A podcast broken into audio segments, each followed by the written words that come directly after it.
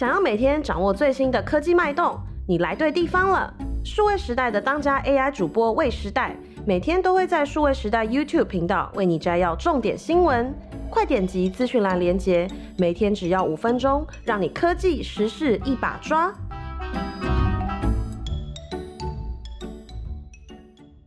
博客来在今年第一季出现了历年来单季的最大亏损，近期呢更罕见的召开记者会哦。接下来呢，也要投资十亿元，在各方面都进行升级。随着图书市场的竞争越来越激烈，低调已久的博客来要怎么重回大众视野，找回更多玩家呢？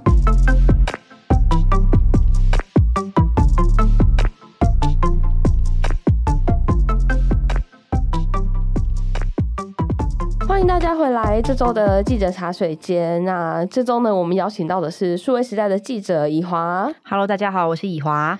没错，那今天呢，我们要跟大家分享的主题就是伯克莱这一间公司，因为我觉得伯克莱在过去其实相对来说好像比较是一个比较低调的公司嘛，就是它在媒体、嗯、以在媒体的版面上来说，就是比较少看到它新闻或它有什么呃比较大的新动作啊、新布局什么的。然后你再回去看它的网网站，其实确实也是觉得，嗯，它是一个没有什么太大 变动，好像是一个很稳稳的事业。我开始在数位时代跑电商五年以来，嗯，我也是之前都没有参加过博客来的记者会哦，所以现在是这是真的，五年来第一次，应该不止五年哦，至少五年 up 这样。对，那在近期博客来就有开了一个记者会。它其实是一个阅读报告的发表啦。嗯嗯嗯，其实图书通路包含什么成品啊，或者是电子书店、Kobo、Readmoo，他们其实每年在年底的时候都会喜欢办一个。阅读报告的分享，就是告诉大家说，我们今年的畅销书是什么？今年畅销书排行榜是什么？然后什么话题最被关注？然后卖的最好的是谁？嗯、然后嗯，我们现在的会员长什么样子？然后像电子书就会说我们的阅读时间，嗯，大概是在什么时间点？大家每一个不一样的书目喜欢在什么时间看书？主要是要对出版社哦，对，让出版社了解说，哦，我们现在的书在通路上面的状况是什么？对，然后。在八月的时候，伯克莱不但是先办了一次嗯这个分享，嗯、就不是通常是年底嘛，他会分享这件事情，但他们现在就在先办一个这样，嗯、然后也有媒体联访，就记者会，对，所以就是风风光光了，我觉得非常热闹，现场看到非常多出版社的，真的是众星云集，哦、众星云集，因为。其实最近的博客来会这样子，很算是蛮受到关注嘛，就是因为其实在今年的第一季呢，他们出现了亏损，对这个是的状况，对呃七百四十一万，但这个其实是。多年来第一次大亏损，嗯，在去年的 Q one 也有点小亏，但也没有这一次这么这么夸张。对，所以说在今年五月统一超的股东会上面，罗志贤先生他在讲到伯克莱的状况的时候，也说他最近特别关注，然后近期就听说，据说他就是亲自督军伯克莱的营运状况，嗯，对来看说之后要有什么样的改善。嗯，因为其实我们在这个记者会上面，就是有看到他们有一个新的副总主管吗？哦，就是新的副总，是，对。然后他好像就是也是对于伯克莱的未来，然后发表了比较多跟以前不一样的策略嘛。应该是说之前没有发表过什么策略，哦，之前没有发表过，对，是因为这样子 新的东西，因为他他讲的其实还蛮怎么讲，就是比较比较大的点，就是说他要投入十亿的资金。对，然后来去呃，可能做系统啊，或是各方面的升级，这样。对对对，就是这位副总是在今年四月到职。那我看到他到职的消息的时候，我非常开心，因为我先前在跑 foodpanda 的时候有跟他稍微接触过，哦哦、就已经遇过他了。对对对，嗯、那他在四月到任之后。回去看了一下网络上的资料社群，他就立刻召开了全社大会。他说这是二十八 年来，就是博客来创立二十八年来 第一次对全社大会。对，什么意思？他们之前都没有开过这样子的会？我不知道，他这样写是一个蛮妙的东西。对对对，那总之就是他又花了很多的力气在聚焦内部的能量嘛，我们的方向要一致，这个士气要起来，这样。那这些当然也都是因为在今年第一季这个数字。实在是不太好看，但其实去年就、嗯、去年就有影响了。二零二二年，二零二二年的时候，博客来的获利是相较二一年的时候减半，虽然还是正，哦、但是减半。那大家就会对应到说，近期 Momo 购物网的书籍销售的非常好，嗯、会觉得说是这个 Momo 购物网它是一个新兴起的图书的平台，大家可能更喜欢。呃，在买洗衣精、卫生纸的时候，哦、一站式购对我顺手买了买了一本我最近想看的书，所以这个消费的行为就瓜分到了像博客来这样比较垂直的电商的市场。嗯、可是其实博客来上面他们也有卖很多百货，对，就是不是书的东西嘛？因为就早早期一开始真的是只有卖书，然后后来有卖很多。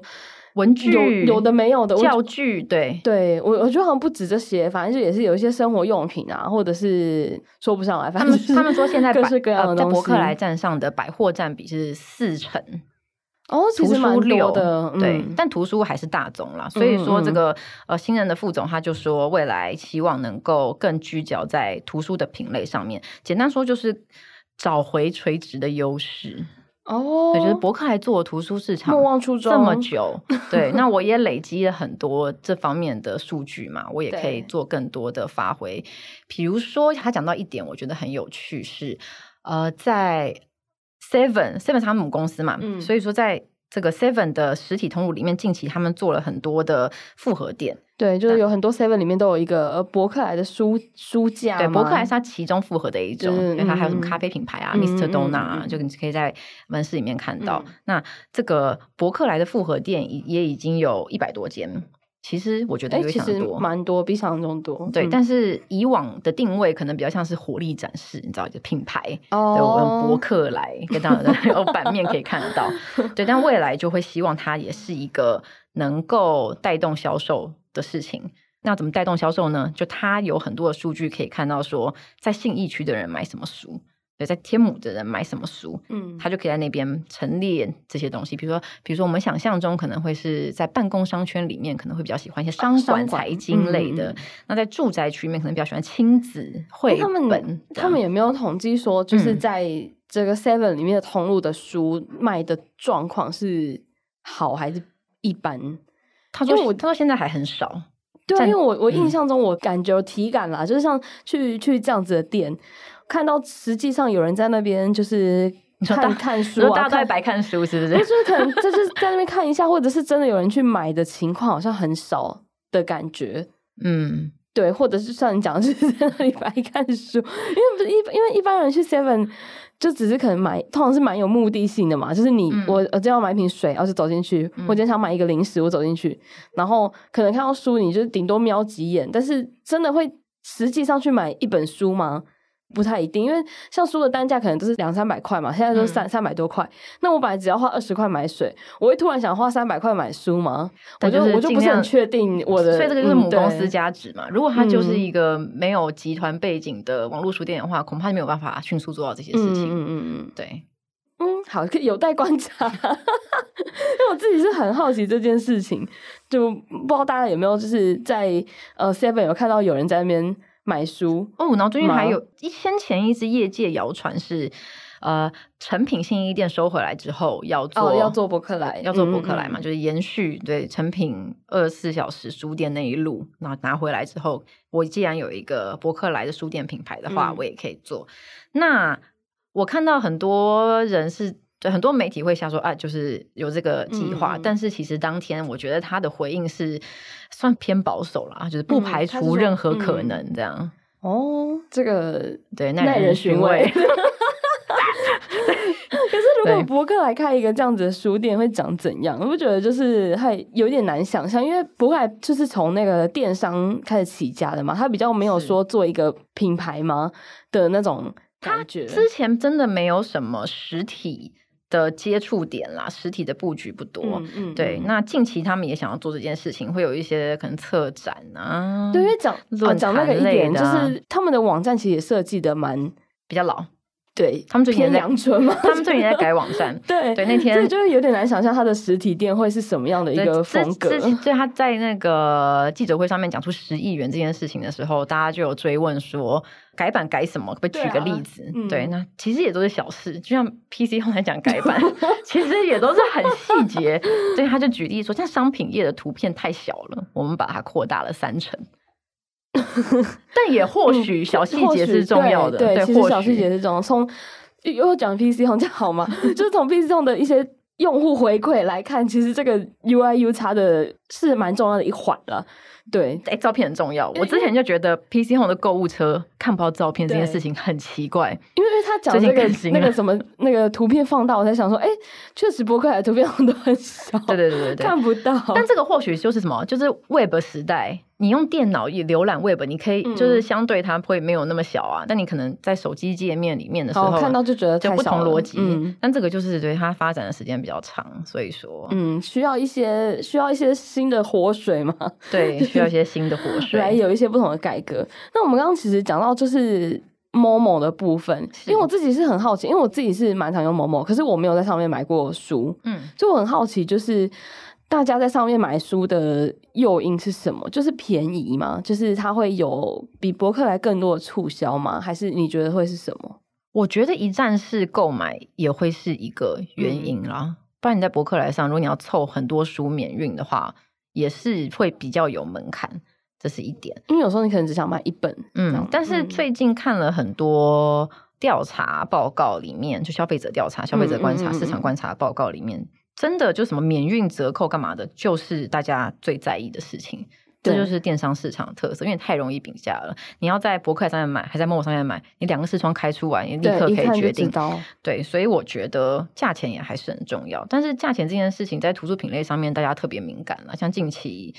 应该说，过去几年其实图书定价制这件事情，时不时就会被拿出来讨论。那在今年四月的时候，出版社也有一个对大动作的联署，希望可以折扣秩序制立法。这是什么意思？就是说，在完全定价、完全就是每个通路都要卖一样价钱，跟完全自由市场之间会有一些灰色地带嘛。所以说，我可能会规定说，你可以有一定的行销操作，嗯、但是或许门槛是多少？或者说，比如说，你最低只能卖到这个价钱，对。就是因因为大通路跟小通路，像独立书店的进价会是很不一样的，嗯、所以之前在可能出版社在抗议或书店在联署的时候，都会说有的时候在 Momo 上面的书价其实就已经是独立书店的进货价了，这样子我要怎么办？嗯、这样。但是我我自己也是蛮蛮疑问这件事情啦，因为因为 Momo 上面卖的东西非常多嘛，嗯，然后各式各样的电商节，什么双十一、六一八这种，嗯，然后特价或是买一送一什么什么的品相也是非常多。可是为什么就是只有图书这一块好像引发的争议比较大？其实它的产业类型比较特别嘛，嗯，就是会有一一些会有一派主张说图书就是一个文化产业，嗯，我们要保护它，类似像这样。当然，我觉得书市萎缩，嗯、这当然完全是一个最重要的原因。嗯，嗯，就是就是它它很不好啊，大家要赚钱很难嘛。嗯，对。所以大家大家也在想一些别的，比如说博客来也会讲说，他们除了纸书之外，嗯、那像是电子书、有声书是相对纸书来说正在成长的类别，嗯、或者说课程。对，像我们数位时代也，也我们有卖课程。对，我们也要开发，我们也是出版业，我们要开发各种不同、哦、不同的这个变现的管道，是这样没有错。对对对对，嗯、所以大家就在想各种方法啦。那其中就是立法是一个在讨论的路线。嗯、那出版社观察，其实虽然说立法的过程很久，嗯、对它会需要很多程序，但是在四月这件事情喊出来之后，其实现在各通路这个下杀的状况有收敛一些，就是、哦、对大家大动作连署还是有用啦，我觉得。就是比较像是一个声量，一个对，就是我们不想要这样。因为像之前我们在讲更早一点的，就是二零二零年的时候的双双十一的这个促销的时候呢，然后那时候也许那时候就是价格战打得比较凶的时候嘛。那二零二零年底的双十一，Momo 上面有一个很大的新闻，就是就是独立书店联署抗议，对 Momo 的折扣下杀这件事情，对 Momo 也吓一跳吧，我想。那那。就是他们对他们的影响是什么？就是说，我们回顾一下这件事情好了。就是说，那一天双十一，它就是有很多有的没有折扣嘛，就是你可能各种券你拼来拼去，嗯、然后你本来这个品类就打了什么折，什么组合干嘛干嘛，你加起来之后就变超低这样。嗯。然后呢，那时候就有很多独立书店呢，因为不满这样子的狂欢促销，所以串联在双十一当天歇业一天，嗯、是说他们的书店就是关起来，今天不卖，对，就是抗议啦。对，那也有出版社说他们要下架 Momo。呃，我记得那之后就刚好有 Momo 的记者会，我也有在那个时候问了这些问题。嗯嗯嗯，那他们是说，哎呀，就是没想到。他们在卖其他零售产品的时候，对啊，对对对，我的销的操作方式是这个样子的、就没有想到说在图书品类上面遇到这些事情。我记得那个时候，那个时任董事长丁启峰他就说，但也是不打不相识啊，就是。因为有很多出版社抗议啊，那来找他们抗议的时候，他们就才哦才知道说他们心中的苦是这样吗？对对对，然后就哎跟更多出版社合作了，是这样讲。其实也也是一种，就是反正表达意见的方式嘛。对，嗯。然后我有去看近期那个时报文化出版的呃法说会简报，他们是唯一上市柜的出版社，嗯，所以说他们在每年的时候都会公开他们的通路的数据。就可以看到，在过去两年，确实博客来的占比稍微萎缩了一些。嗯，然后它有一个另外一个类别叫做其他，大部分的电商通路是包含在这个里面，在其他这个里面，嗯，包含在其他里面。那其他这个分类是成长，然后其中成长最多的是 Momo，成长了三十三趴，在二零二二年对比二零二一年。哦，嗯，其实蛮多的，蛮多的。然后，嗯，呃，出版社也有人预估说。觉得 Momo 现在的通路占比大概就是十到十五趴之间，嗯、这个数字呢，基本上就是超过了金石堂，大概跟成品一样，成品还是多一些，哦、在就大概第二三大通路了。嗯，哦，第一还是博客，第一还是博客，但但 Momo 冲的非常快，然后再来可能是成品，然后或跟 Momo，对，对对对，大概是这样子。对，对哦，那其实 Momo 是崛起蛮快的一个，嗯。电商平台就在、啊、在这一块领域，可是我好奇的是，那 Momo 为什么他一开始会觉得说要去卖图书这一块？图书这一块，嗯，就是就是仿照亚马逊的步对对对，当时当时我有问过 Momo，、嗯、对，就是说。亚马逊一开始做电商的时候，就是做图书嘛，因为图书就是一个很标准化的商品，它非常适合电商销售。就是说，你买一本书，你预期会拿到的东西，跟你拿到的东西基本上不会差太多，嗯、应该不会有差。然后你在每一个平台上面买都一样，基本上是一样的。对，所以它非常适合电商，嗯、它是这个电商的烂商，你知道对，所以说 Momo 就觉得说，我要成为一个台湾的电商龙头，嗯、我怎么可以在图书上面做不好？哦、对，所以说现在。现在虽然说，呃，Momo 我们已经预估它是图书的可能第三大通路，嗯、但是在 Momo 的营收里面看来，图书的占比其实不到五趴，不到五趴，哦、它其实其实嗯，对，它其实小。哦，就是对他们来说，一开始这种。价格战的方式其实应该是比较像是一种行销手法，嗯，我觉得就是他们习惯的操作，声量的手法。因为因为像是很多日用品，很多日用品，比如说呃洗发精这种东西，或者是洗碗精这种东西，嗯、各平台不一样的行销操作真的是很常见。嗯，对，嗯、就是最近的采访里面也有遇到一些呃算是品牌供应商，日用品就是快消品类的品牌供应商，嗯、他就说很多外商的做法。比如说 P&G 这种，哇，你下面超多东西，对，很多品牌，对对对，很多品牌，很多产品，很多快消品的品牌，他们其实最在意的事情还是营收，嗯、就是说我毛利牺牲一点，稍微低一点没有关系，可是我量做起来了，我整体获利就大，哦、嗯，对，所以说他们的操作模式是这个样子。其实 Momo 也是，Momo 近几年其实毛利率一直越来越低。可是对他来说，哦，没差，我营收是高的。对，我说我整体获利很高，嗯、我的 EPS 还是很高。嗯，嗯大概像这样。哦，但是在图书上面，大家就反弹很大。对啊，是因为它是文化产业的关系吗？就各种说法。是两大两大原因啊，就跟你讲，两大原因就是文化产业嘛，那、嗯、另外一个就是图书就是在萎缩啊。哦，对，所以说它就是、嗯、它就是一个竞争机，大家就会很敏感这样。我觉得啦，一点浅见，这说法蛮尴尬的。各位先进一点浅见，不会啊，图书市场 真的在缩、啊，对，因为它已经萎缩了，对，然后就变成说大家会很努力的想要保护它嘛，对，那可是。因为萎缩，其实讲白一点，就是说看书的人变少了，我觉得是这样嘛，对不对？因为资讯很多啊，我 Google 一下，我就有以前我地图，以前地图大家要要去哪里，要一定要买地图吧，是吧？你现在没有人买地图了吧？还有一种旅游书，对啊，以前大家会买那个，对啊对啊，什么什么二二零二三最新首尔地铁玩法什么的，对。但你现在或许不会这么做嘛？你现在会去 Google 上网，就是 Google，对，你就会把你的那个行程排在你的地你的 Google 地图上面，对对对对。当然，比较有情怀的人还是喜欢纸本。然后呢，嗯、出版社还是有很多畅销书。好，那其实呢，现在现在是八月嘛，那其实呃，以电商来说，他们的。重头戏应该是要在下半年，就是、没错，就跟我的工作量一样，我的工作量是跟着这个呃零售产业，跟着零售产业的消费热度 来走，开始要忙了，对，开始要忙了，接下来什么九九、双十、双十一、双十二，对对对，然后接下来就圣诞节，然后农农历年前，对，对，就会有呃很多不同的促销，所以我们到时候也可以看一下博客来有没有在这批促销啊或者行销活动中有一些什么不一样的做法。你，这么说是对的，就是说，啊、谢谢你。